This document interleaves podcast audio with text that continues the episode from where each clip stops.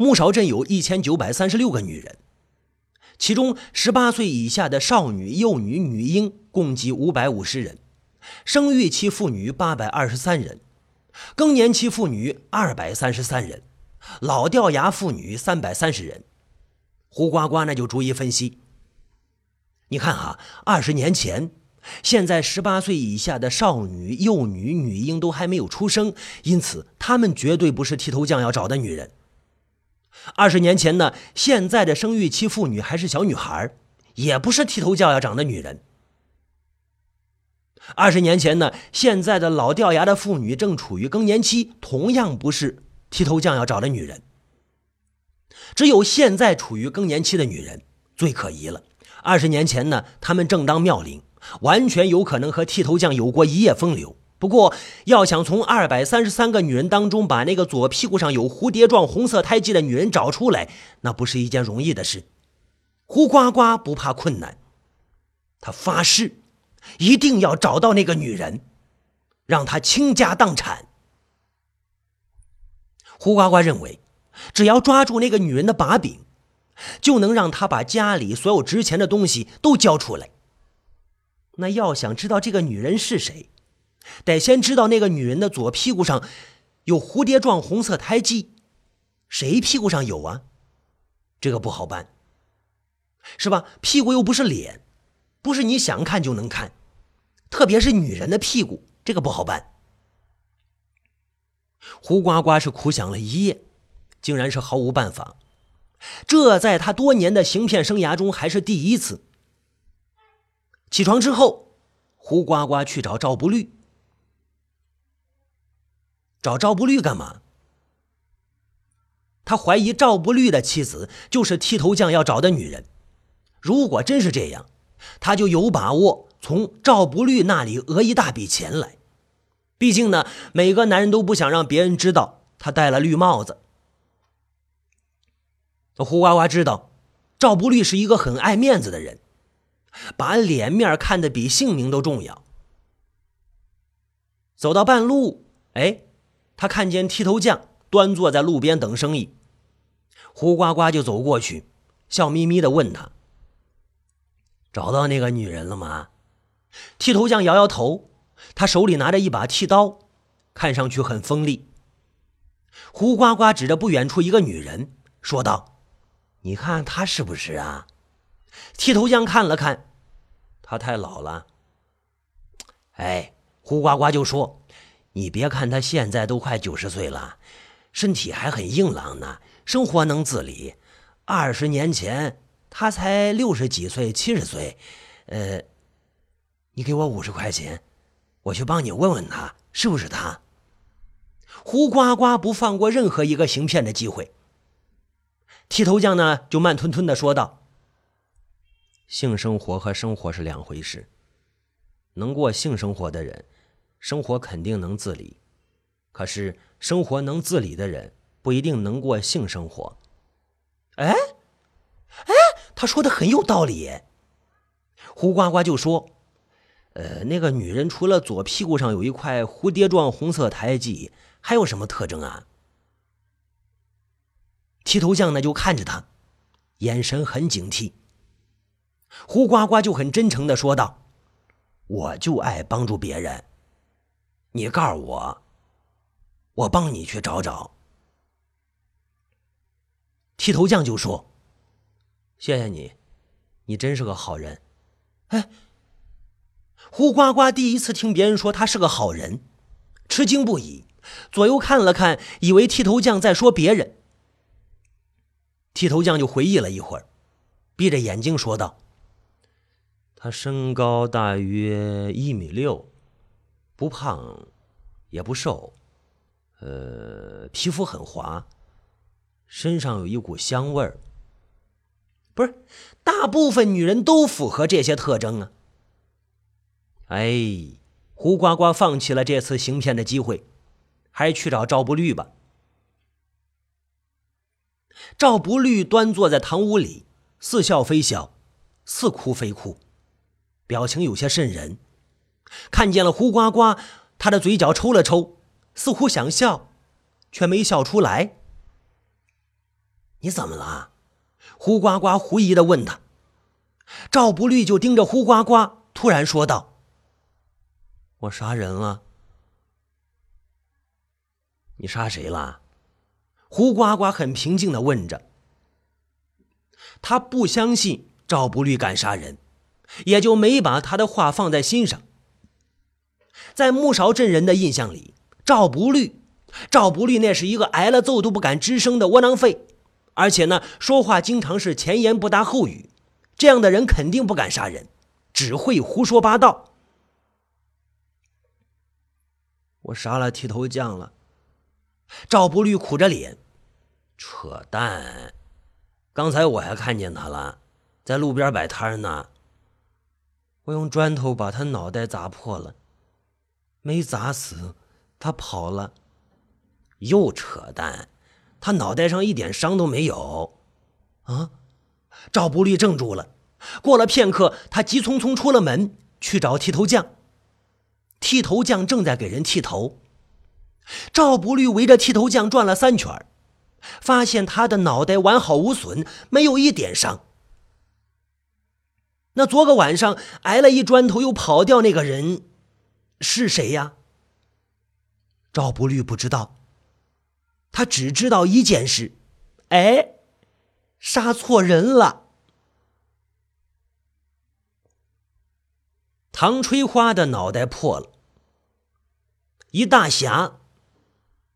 让人打成这样，太没面儿了。更重要的是，他觉得自己的胆子可能被吓破了，否则我这身体不会一直发抖啊。昨晚上发生的事儿，太你妈吓人了。道观距离唐吹花家有五里路，唐吹花呢提着一只烧鸡，不紧不慢的走。他干嘛呀？他要去找剃头匠，问问那个女人是谁。不是问这个干嘛呀？他是大侠呀，不管木勺镇发生什么事儿，他都有知情权。至少呢，他这么认为。不是，也不是问他他就说呀，他就决定先礼后兵。嗯，先请剃头匠吃烧鸡。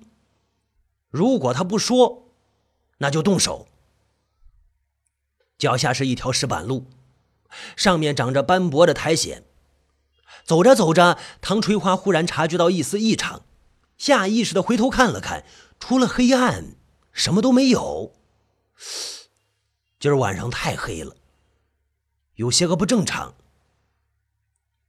一只飞蛾撞到唐垂花的脖子，它毛茸茸的。哎呀妈！唐垂花吓了一跳，奔跑起来。没跑几步，他就和一个人撞在了一起，发出一声惨叫，倒在地上。那个人没叫，没倒，也不说话，他深邃，他阴险，他诡秘。唐垂花无比惊诧。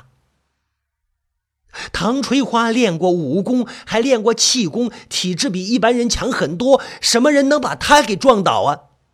太黑了，只能看见那个人的轮廓。他的双手摆出一个怪异的动作，扭扭捏捏的站着，似乎是一种极厉害的武功的起手式。嘿，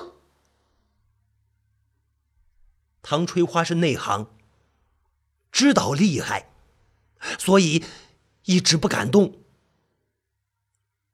对方也不动，高手过招，讲究以静制动，这个道理唐吹花懂，他就死死的盯着对方的手。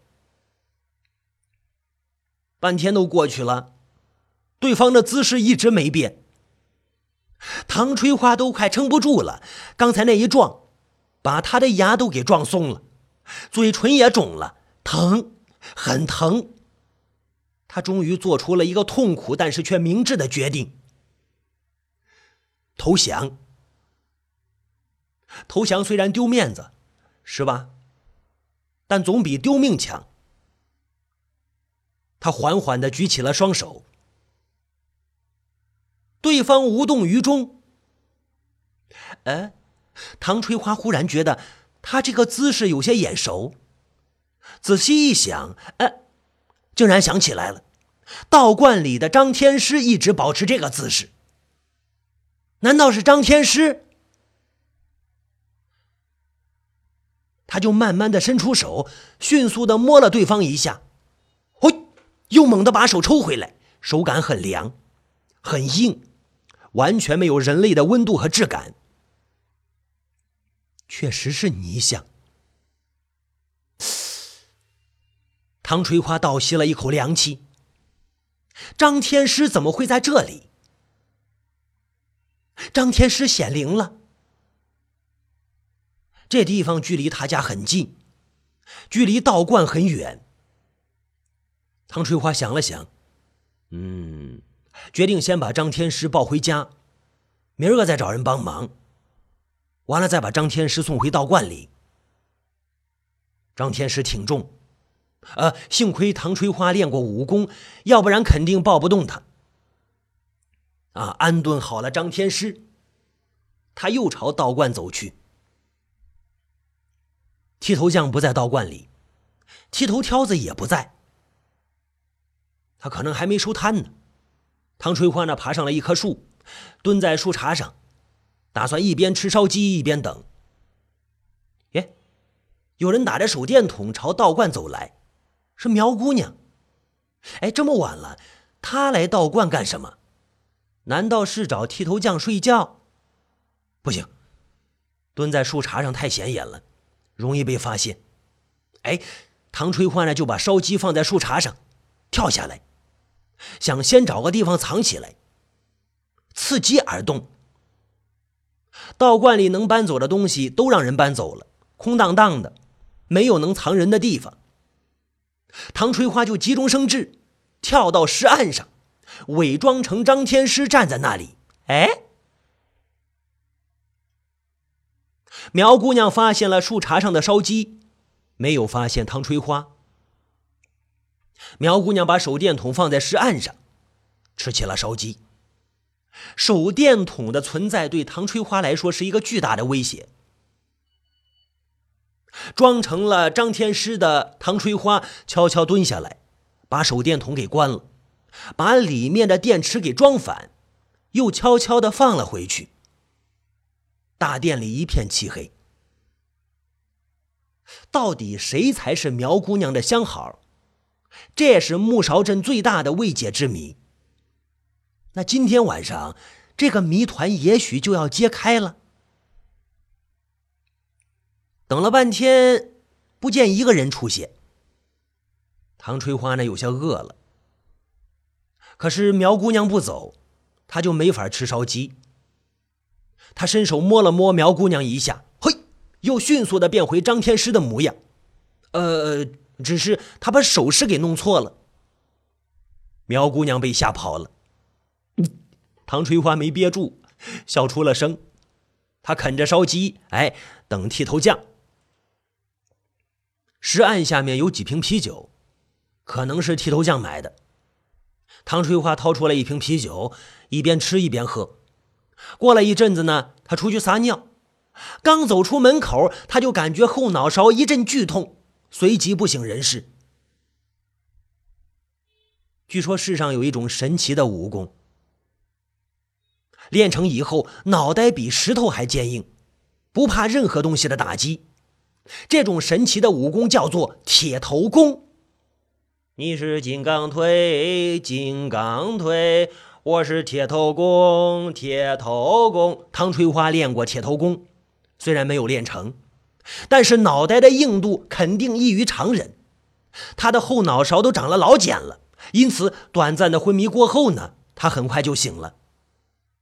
睁开眼看了看，他恨不得再次昏过去。怎么回事啊？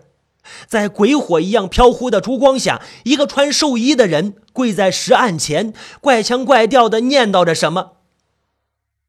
唐垂花听不懂那些话，他认为眼前这个穿寿衣的人跟他说的话一样，属于一个死去的朝代，距今至少得有三百年。没有人能活三百年。眼前这个穿寿衣的人肯定不是人。唐垂花立刻决定逃跑，逃跑。他动了几下，啊，对方似乎察觉到了，不念了。他赶紧趴在地上装死，不过他死的姿势跟刚才不一样了，不一个死法了。哐啷一声，完了！唐垂花明显抖了一下，完了，完了，完了，暴露了！不知道为什么，蜡烛灭了。一只猫头鹰飞进了道观里，蹲在树上，长一声短一声的叫。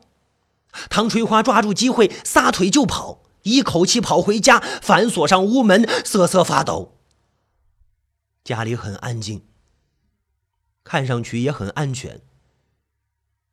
安静有时候是一种享受，有时候却包藏着深邃的恐怖。特别是半夜三更孤身一人的时候，唐春花察觉到了异常，警惕的打量着四周。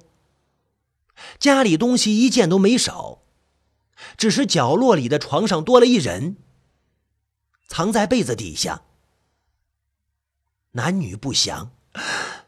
唐春花打了个激灵，一只身上长满了腿的虫子趴在窗户上，用鄙夷的目光看着他。谁？唐春花惊恐的问道。对方不搭腔，不打呼噜，不磨牙。唐春花慢慢的凑过去，慢慢的掀起了被子。是张天师，他竟然自己躺到床上去了，还没忘记盖被子。他又显灵了。几天过去了，剃头匠一直没有找到那个女人。不过，剃头匠看上去一点都不着急，每天都在路边给人剃头，晚上就回道观里睡觉。这天，他又出摊了。苗姑娘穿着高跟鞋，围着剃头匠的摊位不停的走。嗯，她的眼神很热烈，很生动，带有一丝勾引的意味。剃头匠视若不见。苗姑娘呢，就去找赵不律，想讨个主意，然后呢，制造一段美好的爱情，能结婚那种。赵不律不在家。苗姑娘一路打听，找到了唐春花家。赵不律和胡呱呱在唐春花家里喝羊肉汤，吃烤串唐春花戴了一顶帽子，正在切羊肉，胡呱呱站在旁边指挥着。哎，木勺镇四大奇人又凑齐了。苗姑娘呢就说话了：“唐春花。”现在又不冷，戴帽子干什么呀？嘘。唐春花朝堂屋看了一眼，示意他小声一点。苗姑娘就压低了声音：“怎么回事啊？”唐春花小声地说：“张天师显灵了，他从山上下来，到了我家，躺在我床上睡觉，还盖着被子呢。”哇！苗姑娘倒吸一口凉气。那天晚上在道观，他摸了我一下，笑了一声，还把我的手电筒里面的电池给撞反了。呃，唐垂花犹豫了一阵子，终于说道：“那天晚上是我摸了你一下。”啊！苗姑娘瞪大眼睛，唐垂花吞吞吐吐的就说。我去道观找剃头匠，没等到他，我跟你开了个玩笑。你找剃头匠干什么呀？我问问他，那个左屁股上有蝴蝶状红色胎记的女人是谁？他告诉你了。胡呱呱插了一句：“哎呦！”唐垂花叹了口气，小声的说：“那天晚上，我没等到剃头匠。”我却遇到了鬼，什么鬼呀？苗姑娘又问。唐春花呢，就把那天晚上的经历讲述了一遍。最后，他说道：“要不是我沉着冷静，我就让那个鬼给弄死了。”你是鬼故事看多了吧？这世上哪有鬼啊？胡呱呱又说道。唐翠花拿下帽子，指着后脑勺：“你看看我脑袋上的伤。我练过武功，如果不是鬼，木勺镇谁能伤我？”我，赵不律突然开口了：“啊！”其他三个人都盯着赵不律。呃，赵不律把那天晚上他的经历讲述了一遍。最后呢，赵不律说：“我没想杀你，我只想杀剃头匠。”汤翠花愣住了，胡呱呱也愣住了，半天才说：“不是，没想到你还真敢杀人。”赵不律就苦笑。胡呱呱忽然问他：“你为什么要杀剃头匠啊？”赵不律沉默不语。胡呱呱试探着问：“他是不是送了你一顶绿帽子？”赵不律的脸顿时就绿了。苗姑娘说道：“剃头匠要找的女人肯定不是毛香，哦，毛香就是赵不绿的妻子。”赵不绿和胡呱呱同时把目光对准了苗姑娘。苗姑娘看着赵不绿：“我跟毛香一起在河里洗过澡，知道他左屁股上有一块红色胎记，但是不是蝴蝶状的，跟筷子差不多。蝴蝶、筷子，完全是两个不同的形状。”赵不绿的脸色好看了一些，想了想呢，说道。剃头匠是不是记错了？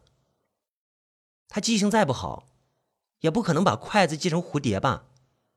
嗯，这句话很有道理。赵不绿的脸一点都不绿了。不是我老婆，胡呱呱说道。那你知不知道哪个女人的左屁股上有蝴蝶状红色胎记啊？苗姑娘不加思索的说道：“都没有。”木勺镇的女人都在河里洗过澡，我就没见过谁的屁股上有蝴蝶状红色胎记。胡呱呱就皱着眉头。那剃头匠是在找一个压根就不存在的女人？难道是他见鬼了？嗯，如果这句话是正确的，那么整件事的性质一下就变了。半天没有人说话。唐垂花干咳一声：“我有件事，想请你们帮忙。”胡呱呱就说：“我就知道这顿饭不能白吃。”赵不律呢说道：“什么事啊？”唐垂花朝堂屋看了一眼，低声说着：“帮我分析分析，张天师为什么会显灵啊？”走去看看他。张天师还躺在床上，哎，张天师盖着被子。唐垂花走过去，先给他鞠了一躬，然后小心翼翼的掀起了被子。几个人就围着张天师看。胡呱呱就说：“我小时候经常骑在他脖子上撒尿，他也没把我怎么着啊。现在为什么他学会显灵了还？”赵不律弯下腰，敲了敲张天师，发出咚咚的声音。哎，张天师是空心的。苗姑娘指着墙，那是什么意思呀？墙上刻着三个字“三块五”，那字刻的很深，肯定是用十分坚硬的东西刻上去的。呃，唐垂花愣了一下，不是我刻的。胡呱呱开玩笑。不是你啊？难道是张天师啊？呃，唐垂花抖了一下，颤颤的说着：“肯定是他。那天晚上我在道观里喝了一瓶啤酒，那瓶啤酒三块五。我呀，胡呱呱倒吸一口凉气。那是那张天师的啤酒，他给你记账了。张天师。”再一次显灵了。这个故事的名字是《谁丢了绿帽子》。其实啊，绿帽子只是一个引子。其实啊，以上内容全是引子，这是一个荒诞的故事，三分之二的内容都是引子。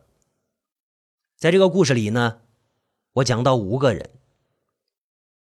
老实人赵不绿，骗子胡呱呱，老处女苗姑娘，大侠唐吹花。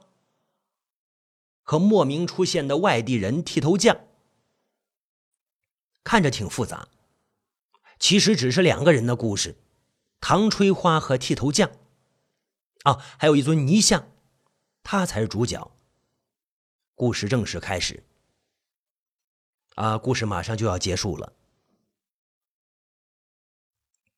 唐吹花关了灯，闪身进了偏房。这天夜里没有月亮。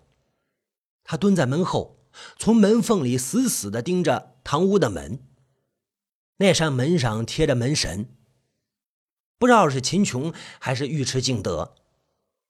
反正唐翠花觉得，不管那谁，他都弄不过张天师。